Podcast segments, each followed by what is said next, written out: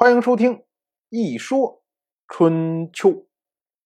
鲁国第十七任国君鲁申进入在位执政第四年，管夷吾列属楚国的罪状，就提了两条罪名。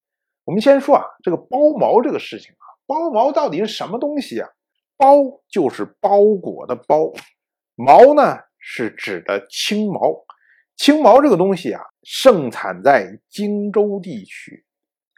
我们说啊，楚国的郢都就是在荆州地区，所以呢，青毛它是楚国传统的进贡品。那这个包毛到底是干什么用的呢？我们说啊，古代的时候啊，这个酒啊造出来以后渣子非常的多，而青毛呢，它刺多。所以呢，古人就把一把青毛，然后把它包裹起来，束成一束，然后将酒从一束青毛上面淋下来。这个酒通过青毛之后，就可以把这些渣子给过滤过去。这个过程呢，也被称为缩酒。我们说啊，古人祭祀的时候，都是用的最好的东西来祭祀。那你当然不能说我用渣子很多的，一看就非常浑浊的酒了，一定是过滤过以后看的清亮透明的这种清酒用来祭祀。所以呢，祭祀的时候就会需要包毛这种东西。我们说啊，那包毛很值钱吗？说值当的说，因为你没有进贡两束包毛，结果发了这么多的人，然后这么大的军队来攻打楚国吗？哎，可不是这样。包毛这种东西啊，即使在春秋那个物质贫乏的时代，也不是说多么有价值的东西。而且它的作用呢，就是过滤一下酒而已，不是一个非常昂贵的东西。但是我们要注意，一旦跟祭祀挂上边儿，那么它的意义就不一样了。我们之前讲过。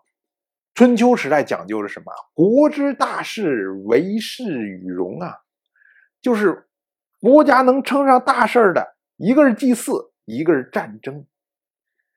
如果因为你这个包毛这个贡品没有到位，导致祭祀有缺，那么祖宗神灵怪罪下来，可能就是灭国之灾呀。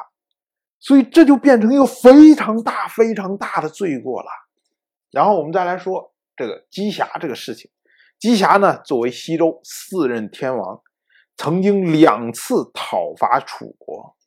第一次讨伐的时候呢，还有所收获，所以呢，哎，一高兴又发动了第二次讨伐。可是第二次讨伐在渡汉水返回的时候，淹死在汉水之上。这个是个悬案。据说呢，当时是因为汉水上的船夫非常厌恶他。所以献给他的船呢，是用胶粘合在一起的。所以这位姬侠坐着船在汉水上渡河的时候，这船在中间就散开了，所以就淹死了。可是这个事情是不是跟楚国有关呢？以今天来推断，楚国在姬侠的时代，他的势力还没有能够达到汉水。所以呢，应该不是他直接做的，可是是不是由他指使汉水附近的这些小国、这些部落来做呢？这个就很难说了，所以是个悬案。但是不管怎么说呢，毕竟是去征伐楚国的时候回来路上死掉的，那你楚国自然脱不了干系。我楚国听了管夷吾这个回答之后。他们呢就再回答，就说啊，说贡品没有送到这个事情啊，这是寡君的罪过呀。说我们哪敢不供应啊？我们真的是不敢让天子的祭祀有缺呀。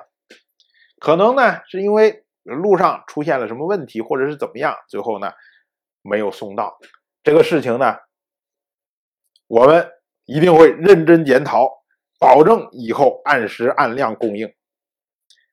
然后又说呢，姬霞没有回去这个事儿啊，说我们真的是不知道啊。